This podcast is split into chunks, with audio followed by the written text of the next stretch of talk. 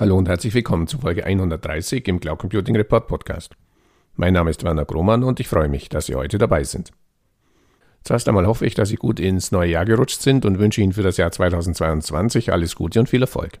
Falls Sie schon einmal im alten Jahr zugehört haben, bedanke ich mich im Rahmen der Redaktion für Ihre Treue und verspreche, dass wir auch dieses Jahr alles daran setzen werden, Sie umfassend und aktuell über die Entwicklungen auf dem deutschen Cloud Computing Markt zu informieren. In dieser Folge, wie sollte es zum Jahresbeginn auch anders sein, habe ich selbst einmal in die Kristallkugel geblickt. Normalerweise tun wir dies ja am Ende eines jeden Interviews gemeinsam mit unseren Interviewgästen. Ausgangspunkt für meine fünf Prognosen für das Cloud Computing Jahr 2022 sind die Erkenntnisse, die wir Mitte 2021 aus den Ergebnissen des Cloud Computing Marktbarometers Deutschland gezogen hatten. Legen wir also los.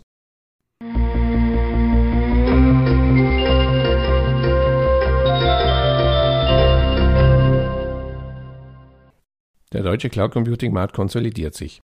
So lautete die erste Erkenntnis aus dem Cloud Computing Marktparameter Deutschland 2021. Und er wird dies weiter tun. So lautet meine Prognose für das Jahr 2022.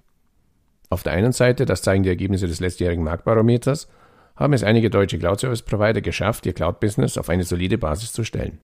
Dies gilt insbesondere für Anbieter von cloudbasierten Softwareanwendungen aus Bereichen wie Dokumentenmanagement, Projektmanagement oder Zeiterfassung sowie Infrastrukturanbieter die ihre Kunden dabei unterstützen, deren bisher in-house betriebenen On-Premise-Systeme zumindest teilweise in die Cloud zu verlagern. Das Schlagwort in diesem Zusammenhang lautet Cloud-Migration. Auf der anderen Seite scheint die Luft für einige Anbieter, die lediglich MeToo-Cloud-Angebote im Portfolio haben, dünner zu werden. Jüngstes Beispiel. Hoster von Microsoft Cloud-Lösungen, zum Beispiel Microsoft 365, wurden wie IT Business berichtet, zu Jahresbeginn von einer saftigen Preiserhöhung im Bereich Service Provider Licensing Agreement, kurz SPLA, überrascht. Dies lässt zur IT-Business weiter die Betriebskosten der Public Cloud Services dieser Partner in die Höhe schnellen.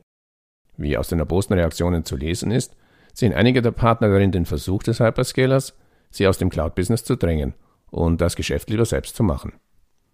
Ein anderes Phänomen, das in den Bereich Marktkonsolidierung passt, bezeichnet Scaling-CEO Heinrich Ziedelmeier in Folge 123 mit dem Begriff Size Matters.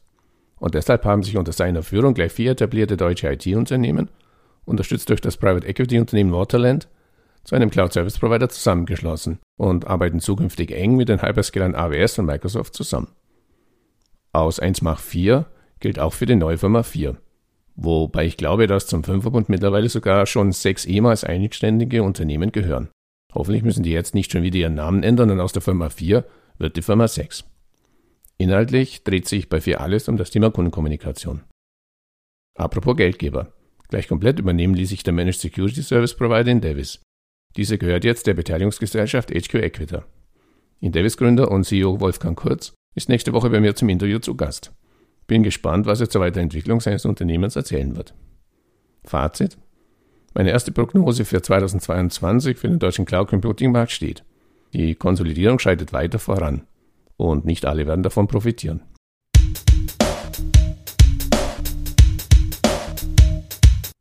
Rechenzentrum Standort Deutschland und lokale Ansprechpartner bleiben wichtiges Vertriebsargument. Dies war die zweite Erkenntnis aus dem letztjährigen Marktbarometer. Die Bedeutung eines deutschen Rechenzentrumsstandorts als Vertriebsargument auf dem deutschen Cloud Computing Markt ist weiter sehr hoch. Dies gilt auch für einen lokalen Ansprechpartner. Selbst die großen internationalen Hyperscaler wie Amazon oder AWS haben dies erkannt. Bereits in Folge 113 haben wir über die EU-Datengrenze berichtet, mit der Microsoft versucht, deutsche Kunden davon zu überzeugen, dass ihre Daten in der EU bleiben und nicht in die USA transferiert werden. Leider werden wir wohl erst Ende dieses Jahres wissen, wie diese Datengrenze in der Praxis genau funktionieren wird. Wenig Begeisterung lösen solche Ankündigungen bei Datenschutzexperten wie dem Datenschutzaktivisten Mark Schrems aus. Was er genau darüber denkt, haben wir in Folge 117 zusammengefasst. Darüber hinaus hatten wir mit Rechtsanwalt Lukas Boots im letzten Jahr gleich zweimal einen Datenschutzexperten mit juristischem Background als Gast. In Folge 119 ging es um das Schrems 2 Urteil und die datenschutzkonforme Nutzung von Microsoft 365. In Folge 122 diskutierten wir die Neufassung der Standardvertragsklauseln, die von der EU-Kommission Mitte 2021 veröffentlicht wurde. Meine Prognose zum Thema Cloud-Standort Deutschland. Allein schon aufgrund der immer noch ungeklärten rechtlichen Situation, Stichwort DSGVO versus Cloud Act, bleibt der Cloud-Standort Deutschland weiter ein wichtiges Vertriebsargument für deutsche Cloud-Service-Provider, insbesondere in Abgrenzung zu nicht-europäischen Anbietern.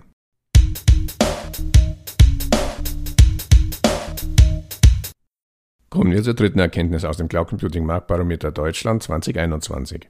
die Corona-Krise und der deutsche Cloud-Computing-Markt.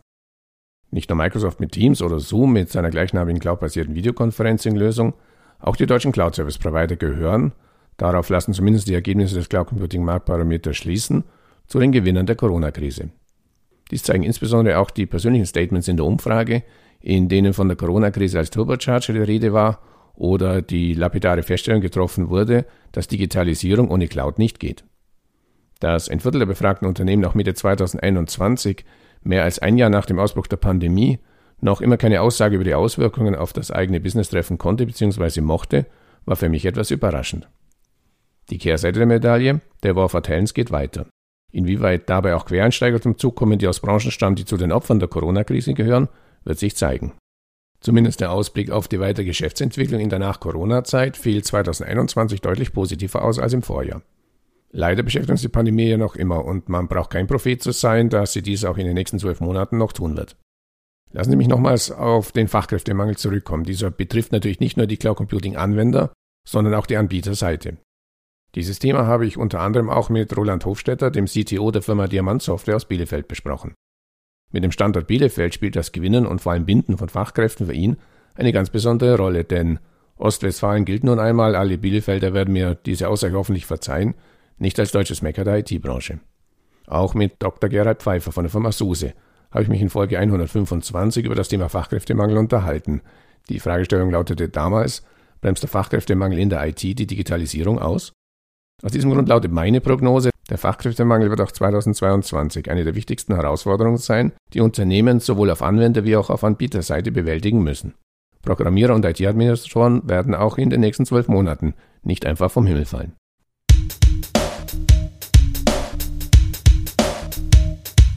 An der Cloud führt, gerade in Corona-Zeiten, kein Weg mehr vorbei.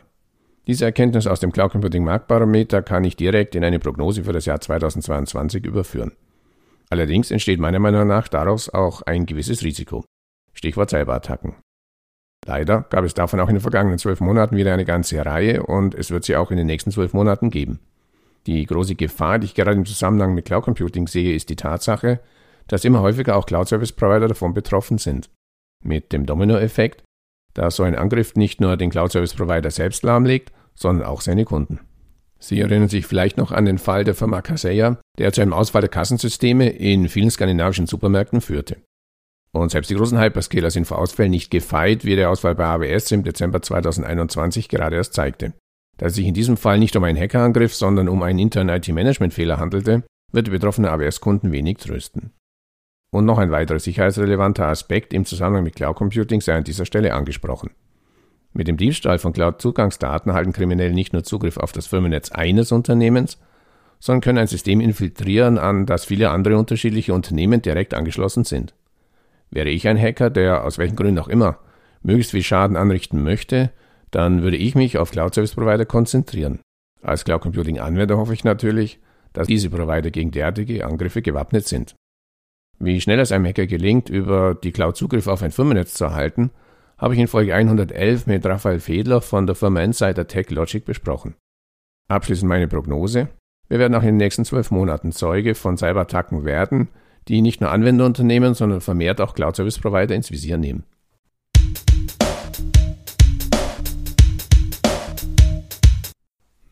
Womit wir schon bei der letzten Erkenntnis aus dem letztjährigen Marktbarometer wären. Gaia X, Mondmission oder Himmelfahrtskommando. Tja, wie geht es mit Gaia X im Jahr 2022 weiter?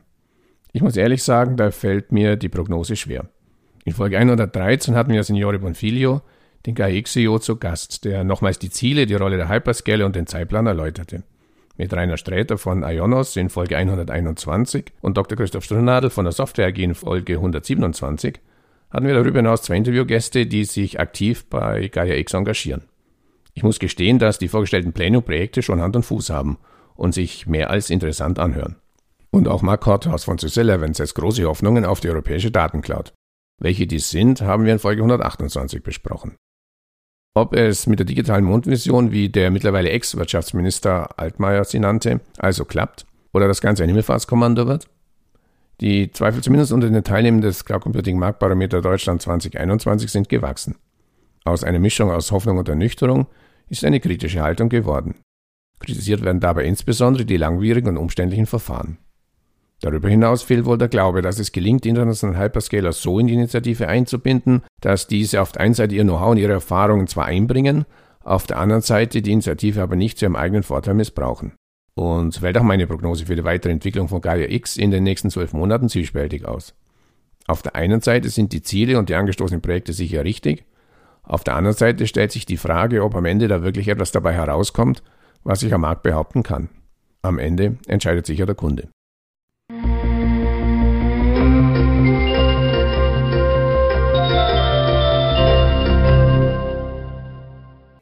Soweit mein persönlicher Ausblick auf das Cloud Computing Jahr 2022. Die Links auf die genannten Folgen finden Sie in den Shownotes unter www.cloud-computing-report.de Podcast-Folge 130. Wir werden uns auf jeden Fall bemühen, Sie regelmäßig über die wichtigsten Entwicklungen und Marktteilnehmer zu informieren. Darüber hinaus wird es natürlich auch 2022 ein Cloud Computing Marktbarometer Deutschland geben. Die Umfrageperiode hat vor kurzem begonnen. Falls Sie selbst Interesse an einer Teilnahme an der Umfrage haben, die anonym erfolgt und nur wenige Minuten Ihrer Zeit erfordert, freuen uns über eine kurze Nachricht an redaktion at cloud-computing-report.de. Darüber hinaus freue ich mich natürlich über Ihr Feedback zu meinen Prognosen, entweder im Kommentarfeld unter dieser Folge im Cloud Computing Report Podcast oder natürlich gerne auch direkt. Ansonsten wünsche ich Ihnen nochmals ein erfolgreiches und vor allem gesundes Jahr 2022. Falls Sie regelmäßig über aktuelle Entwicklungen zum deutschsprachigen Cloud Computing Markt informiert werden möchten, abonnieren Sie uns am besten auf Spotify, Apple Podcasts oder Google Podcasts. Und wenn Ihnen gefällt, was Sie da hören, freuen wir uns natürlich immer über ein entsprechendes Like. So viel für heute. Nochmals vielen Dank, dass Sie heute dabei waren und bis zum nächsten Mal. Ihr Werner Grummann.